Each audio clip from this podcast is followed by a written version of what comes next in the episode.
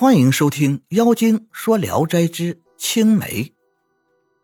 青梅回来，阿喜追问他到哪里去了，他就跪下主动承认去过张家。阿喜非常生气，以为青梅私奔，要用家法责打。青梅哭着说自己没干见不得人的事，于是把实情告诉了他。阿喜赞叹道：“不私自结合是礼，一定禀告父母。”是孝，不轻易许诺是信。有了这三德，老天是必定会保佑他的。张生不用再担忧自己的贫困了。随后又道：“你打算怎么办啊？”青梅回答说：“要嫁给他。”阿喜笑着说：“傻丫头，您能自己做得了主吗？”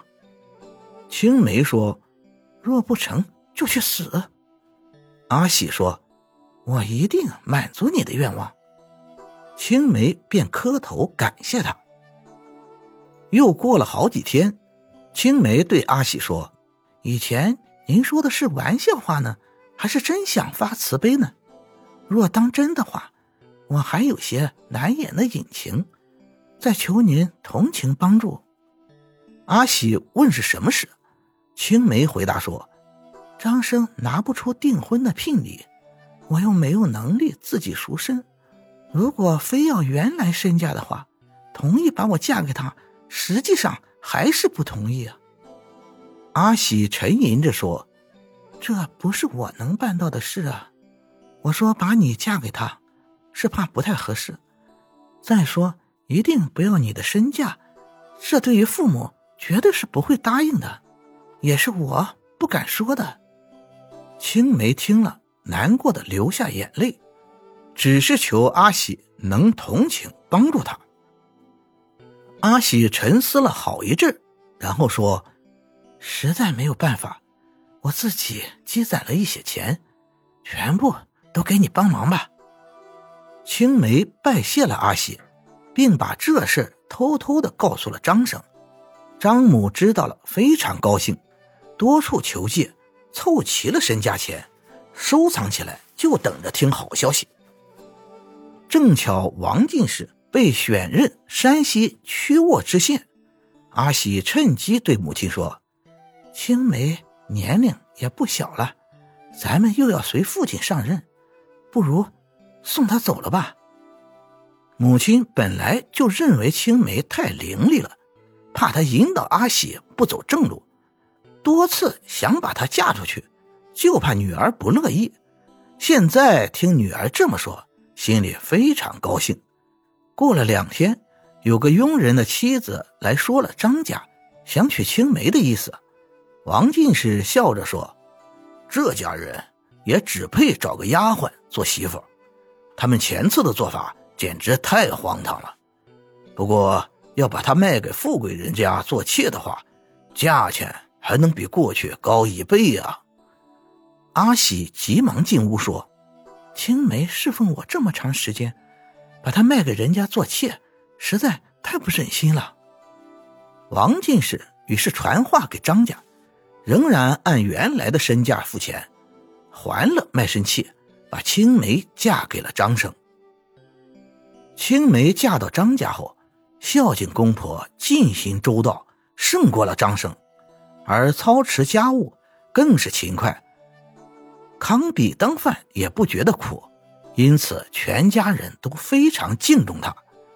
青梅又以刺绣为业，她绣出的东西卖得很快，商贩们等候在张家门前抢购，唯恐得不到手。用刺绣换来的钱，多少可以应付穷日子。他还劝张生不要光顾着家，耽误了读书。家里的事情全由他自己承包起来，因为主人就要上任了，青梅便去与阿喜道别。阿喜见到他，哭着说：“你得到了好的归宿，我实在不如你啊。”青梅说：“我知道这是谁赐给我的，怎敢忘了呢？不过您认为不如我，恐怕要折我的寿了。”于是两人哭着一一道别。王进士一家到了山西任上，仅半年，夫人就死了，灵柩停在寺庙中。又过了两年，他这个知县因为行贿罪被免职，罚交赎罪的银两数以万计，因而家道渐渐贫困，不能自己。随从们也四下逃散。这时瘟疫流行，王进士感染疫病也死了，仅有一个年老的女佣跟随着阿喜。没过多久，女佣也死了，只剩下阿喜自己孤苦伶仃，日子越加难过。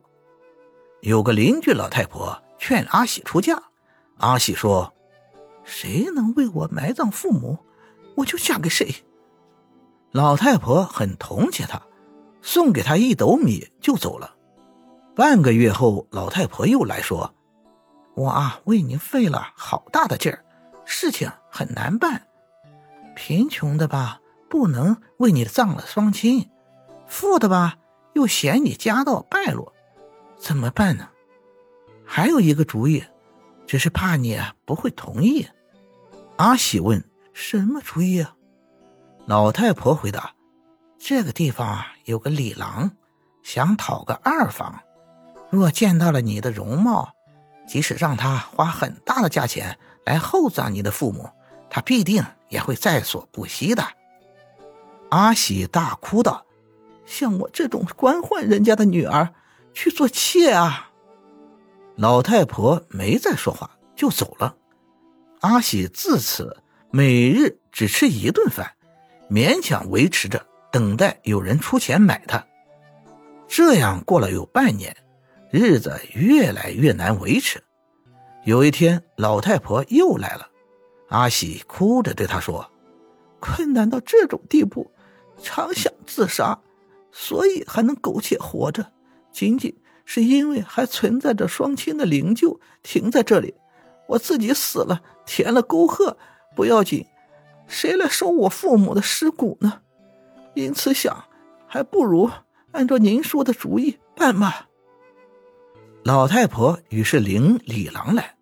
他一见到阿喜，心中大喜，立即出钱厚葬了阿喜的父母。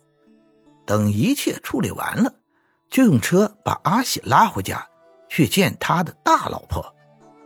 因为这个大老婆既厉害又嫉妒，所以李郎起初不敢说阿喜是妾，只是假说买了个侍女。